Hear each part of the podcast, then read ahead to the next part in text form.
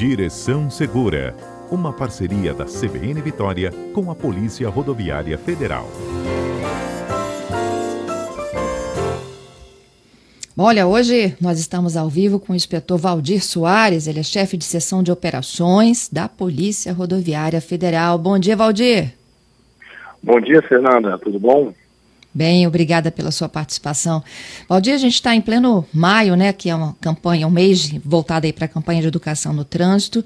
Sei que vocês iniciaram essa campanha, principalmente reforçando o número de acidentes em rodovias federais BR-101, nesse trecho que envolve o município da Serra. Perfeito, isso aí. Por que, que a incidência um é tão mais, né? alta né? ainda lá? Justamente. É, com o advento aí da pandemia, né, muitos, muitos empregos informais foram criados. Né? Digamos aí, o, o, o, cidadão que tinha um emprego ali foi demitido, né, e para né, e sustento da família dele começou a fazer esses trabalhos informais, como muitos que a gente garante ali que está acontecendo muito na Serra, é a questão dos usuários, né, os aplicativos, né, de entrega. Então, muitos motocicletas, então, a, é, eles começaram a trabalhar nessa, nessa situação. Isso dá dados né, estatísticos que, que 51 mortes que tiveram na BR do Espírito Santo, 26 foram né, com motociclistas.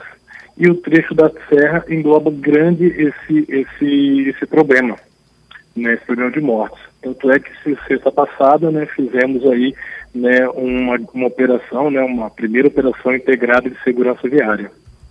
Pois é, e, e, por que que esse trecho reúne esse maior número, concentra esse maior número de, de acidentes, coloca inclusive esse trecho da 101 como um dos mais perigosos do Brasil, não é isso? Isso mesmo, ali o trecho da serra ali está entre os, os 10 né, mais perigosos do Brasil e destacando aí em primeiro lugar né, na, no Espírito Santo. O trecho da serra, né, também a nossa culturalmente as rodovias no, no, no Brasil, né, elas vão criando como se fossem avenidas urbanas. Então ali tem muitos cruzamentos, né, tem muita, muito, muitas faixas de pedestre nas rodovias, entendeu? E nesse sentido, o que, que acontece? O próprio usuário, né, e o próprio usuário pedestre, usuário do, do veículo, motocicletas, eles acham que ali é uma, uma rodovia, é uma avenida. Eles vêm de uma velocidade acentuada ali do contorno, ou vêm da velocidade acentuada ali, chegando da BR-101 Norte, né, sentido Serra Vitória, e depara-se com vários cruzamentos, vários sinais. Isso se torna muito complicado para quem? Para motociclistas, para os pedestres, e o principal fonte de, de, de, acidentes ali, as causas do acidente são as colisões traseiras ali, graves e gravíssimos, são em virtude de, daquele trecho de colisões traseiras, por causa desse sentido mesmo, né, a quantidade de cruzamentos que foram criados ali por causa dos bairros. Então, e a colisão traseira dá para evitar, né? Sem dúvida, sem dúvida, dá para evitar bastante. Então, nesse sentido, o que, que a gente começou a vislumbrar? Através dos nossos sistemas, né, nós estamos fazendo o quê? Pegando todas essas esses acidentalidade que está acontecendo, vendo a hora específica, vendo o motivo, né, e os veículos que são que são envolvidos nesse acidente. Exemplo, sete horas da manhã, sete horas da manhã, os sistemas da Polícia Rodoviária Federal dá para saber tranquilamente aonde que está tendo mais acidente, né, qual o tipo de veículo e qual foi o, o, esse acidente. Se foi uma colisão frontal, uma colisão transversal, uma colisão traseira, o uso do celular que está atrapalhando bastante aí, né, esses, esses, dados estatísticos também, a desatenção enorme, o estresse né, da população, o estresse da sociedade né, com o advento da pandemia, isso tudo está acarretando uma série de acidentes aí nas rodovias. Entendido. E aí, eh, a partir desse, de, de, vocês identificarem quais são as principais ocorrências e o que leva ao acidente, é que vocês vão definir qual será o patrulhamento?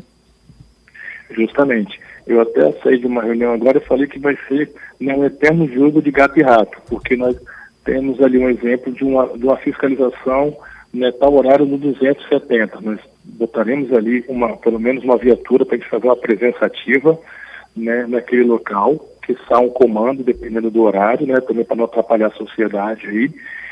mas infelizmente o acidente ele vai andar, ele vai para um, um outro KM, uma outra situação. Então, fundamental da fiscalização é a conscientização das nossas palestras educativas, nossos, nossos programas de educação para o trânsito, para que a gente possa que, né, reduzir esse número de acidentes, mas lá, no, a partir do momento que o, o, o cidadão sai do seu veículo, do estacionamento, já conscientizado que ele não pode pegar no celular, porque a gente sabe também que 95% das mensagens do celular não é urgente, né, mensagem de aplicativo, a desatenção dessa situação toda, ou os cuidados para com o trânsito, cinto, a cadeirinha, muitos, muitos usuários também eles não usam né, o dispositivo de retenção, que é a famosa cadeirinha, porque acha que vai fazer só, vai atravessar a BR ali para visitar o bairro do lado, na casa de parente, mas aí que acontece o acidente. Entendido. É, e aí, além da, da própria fiscalização, a estrutura física da via precisa também de ser repensada? A gente está em pleno processo de duplicação, né? Isso. Foram instalados aí, segundo o do DENIT com a Eco 101, né, no, no, estado todo são, são, não vou chutar o número, mas são mais de 50 radares. Mais de 50 radares para quê? Para diminuir, espalhado pela BR-101, aonde a Eco 101 né, faz a construção.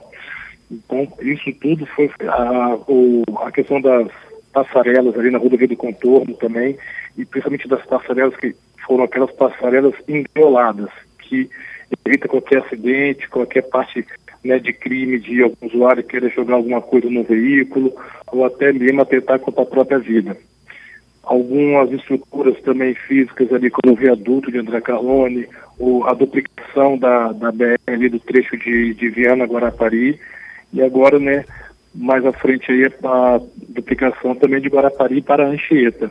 E o próximo luta também, né, as reivindicações que a gente está ajudando a sociedade solicitando essa duplicação né, da, do trecho da BR-101 Norte. É isso. Inspetor, então alerta aqui principalmente para motociclistas, cruzamentos e batida traseira. Perfeitamente, Fernanda os motociclistas, os cruzamentos que estão ali, que são intensos, são muitos cruzamentos ali, né, naquele trecho ali do, da, do Vitória Parte Hospital até Serra Sede, né, e cuidado e atenção no trânsito para evitar a colisão traseira aí, que é a principal causa dos acidentes graves e gravíssimos. E nada de ficar lendo mensagem? Nada de falar mensagem e digitar. Eu até brinquei na última live que é, foi um usuário que tinha um veículo né, não automático, então ele tinha que passar marcha, ele foi flagrado passando marcha e digitando ainda, teclando aí no celular. Eu falei que era praticamente um, um artista. ai, ai, inspetor, te agradeço aí pela participação conosco nesse Direção Segura e pelas super dicas. Vamos, gente, nós estamos em plena campanha de conscientização para se evitar acidentes no trânsito. Às vezes, uma ajustadinha na sua dinâmica, na sua saída de casa, você pode voltar com muito mais intensidade, né? E, e voltar com vida, que é o que todo mundo deseja. Com certeza, tem sempre, né, no nosso retorno, tem sempre alguém aguardando a gente aí. Se tem. Casa. Obrigada, viu? Bom dia para vocês. Bom dia, Fernando. Um grande abraço, sempre à disposição. Muito obrigada.